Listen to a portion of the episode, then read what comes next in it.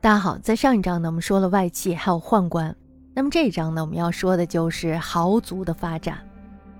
东汉的豪族呢是势力极大的，他们的出身呢也是比较特殊的，其中呢包含了上层统治集团中的南阳以及河南功臣集团，还有就是外戚贵族集团以及宦官集团，这些集团的消长起伏是非常复杂的。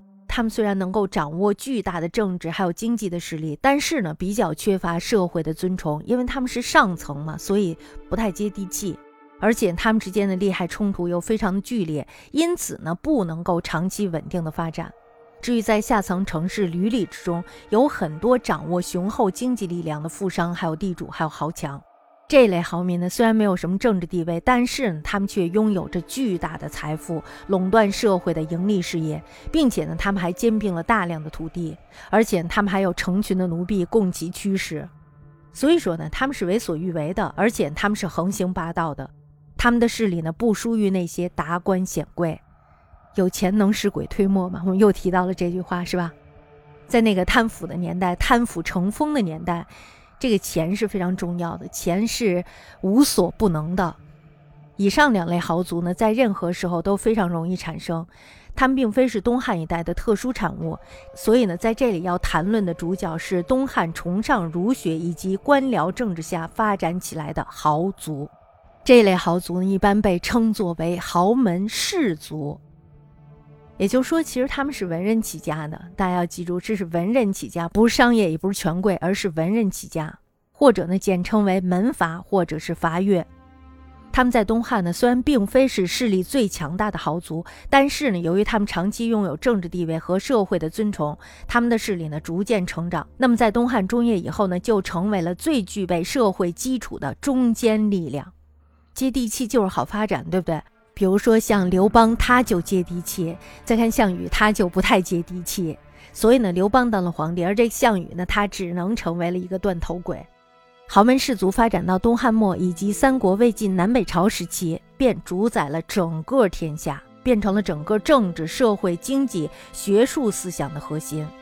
因此呢，对于他们的产生与发展，我们就一定要说一下这一类官僚士族或者是经学士族的出现。与东汉的选举制度、任子制度以及经学家法的传授有着密切的关系。东汉士人的晋升之途就是察举孝廉，还有就是公府征辟最为重要。两条道路，一个是察举，一个是征辟。察举孝廉的这个权利，大家知道是掌握在郡国首相的手中。所以说呢，这个选拔标准是不够客观的。如果你要是给这个首相塞了点钱，是吧？给了他一大笔的钱，那你肯定了就是吧？像除了刚才我们说的营私，那么另一方面就是门权请托。大家想想，你的背后要是有一个比较有权势的人，这时候给你说了一句话，那么这时候呢，你晋升就非常容易了。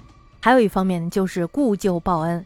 比如说当初你当官的时候，谁扶了你一把，那么这时候呢，这个人又是谁的门下，那么你这时候为了报恩，你就要扶这个人一下，这就是故旧报恩。两者地为因果，所以呢，就使这个举察制度产生了虚伪，还有流弊。从张帝时候起呢，大鸿胪韦彪已经指出了选举不重才行而重罚越的弊端。也就是说，我已经不管你有没有才华了，只要是被点到了，只要是你后边有人的，大约你都能够上位。其后呢，这种现象就愈演愈烈，天下士位逐渐流入到一个特殊阶级的手中。我们在上一章当中说，说这个外戚他被诛杀，诛杀他以后牵连出来的人，以至于满朝皆空呀。一个朝廷的人，整个都是他的，包括地方官员。大家可想而知，这是多么的严重。还有就是征辟制度，根据汉廷的旧规，公府，比如说司徒、司空、太尉为三府，外加上太傅还有大将军为五府。另外就是九卿或者是十二卿，以及郡国首相，他们都可以礼请名士。所以呢，公府以有道征处士，以博士征名儒。这就成为了士大夫养名与成名一心向往的阶梯，谁都想自己的名声远播江湖，是吧？如果要有士人能够举孝廉再避公府，便可以平步青云，这可以说是最为显达的仕途。大家想，你背后有大山，或者是你很有钱，那么再加上你是一名士，这时候呢，你便可以平步青云。就是因为这个察孝举廉，还有公府征辟两种制度的实行，士人讲学敦行才可入仕。入仕呢，才可以得名；得名呢，才可以至高位。所以到了东汉后期，便演变成了士大夫有意识的图谋与便捷的门径。这时候呢，就出现了许多矫情虚伪的选举故事。凡是可以得名声的，必全力以赴，因而呢，沽名钓誉竟成了一代风尚。有以孝行求名的，比如说像江革、毛毅、蔡顺等等；还有就是有以连让求名的，比如说像张瑜、雷毅等等。另外呢，就是还有不应征辟以自高者得名的，比如说像周谢、江洪、樊英等等。还有一种人就是以报恩求名的，比如说像李寻、桓鸾、桓典等等。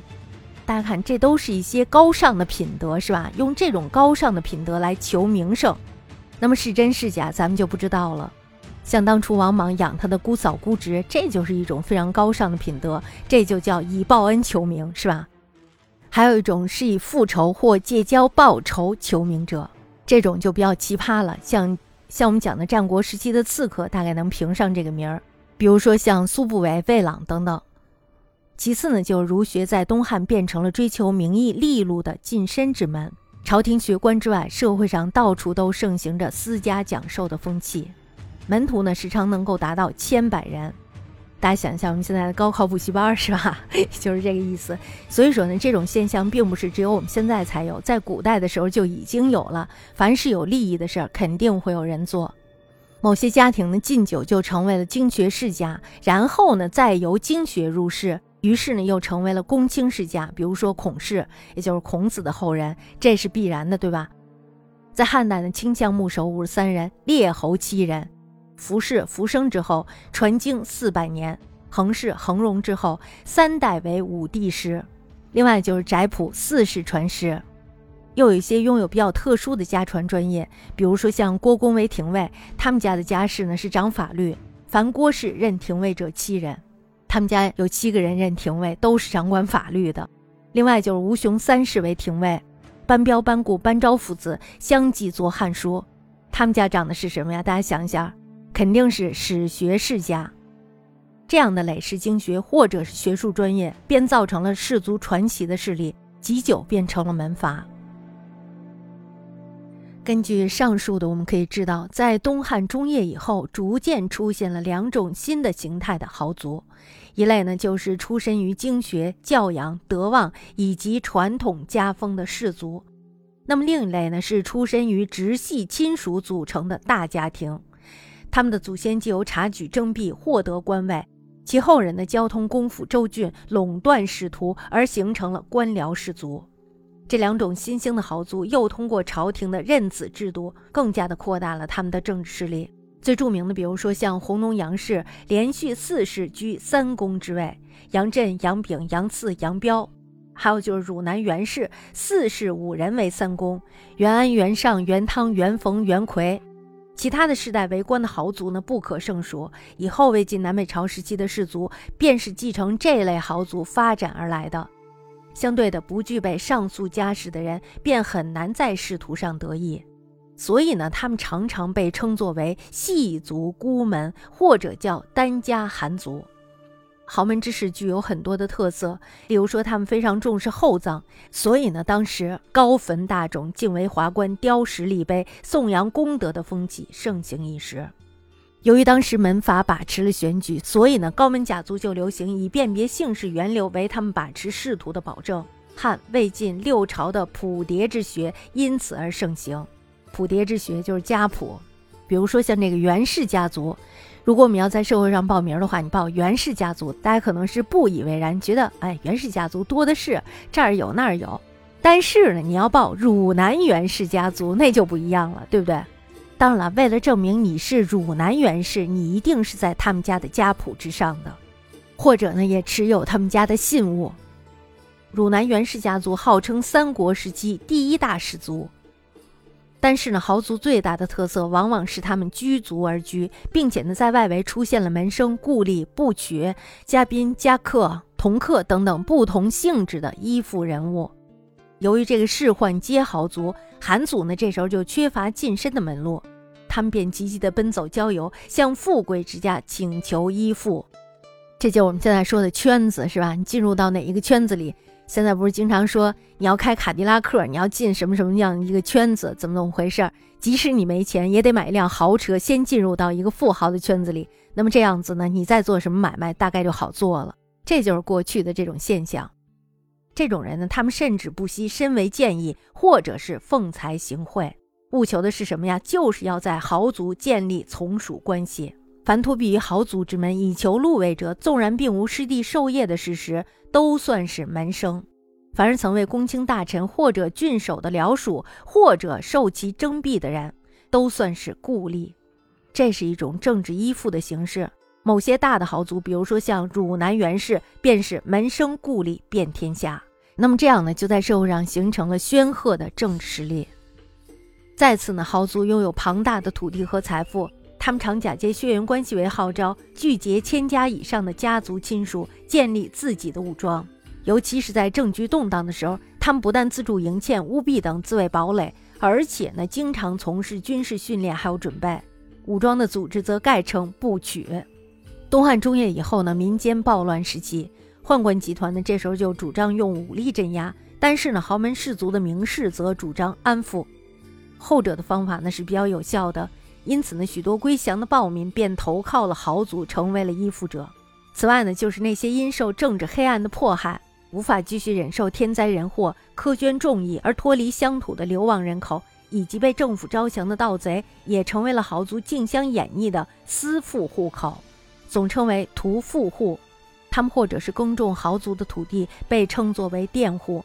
每户屠夫呢，都必须出一个人为豪族做私兵，这就是不举兵的来源。由于部曲的意义在西汉时代呢，仅指部队编制、军事管理而言，那么到了东汉末年的时候呢，部曲的身份逐渐变成了豪族私属的私兵。其他与部曲相关的武装组织，还有就是叫家宾家客的、同客的等等，这些都是当兵的。大看秦国的樊於期，他就可能是太子丹的宾客。豪族的外围呢，有了许多的门生、故吏、宾客、部曲和屠夫。他们在政治、经济以及军事上呢，就可以分布很大的网状组织。这时候呢，这帮人其实是深具无穷潜力的。那么等到黄金暴动兴起，州郡各种有佣兵的世家名门豪宗大族，均各以故里门生以及部曲宗族为基础兴起平乱。中央政权呢，这时候就被分解了，变成了地方割据。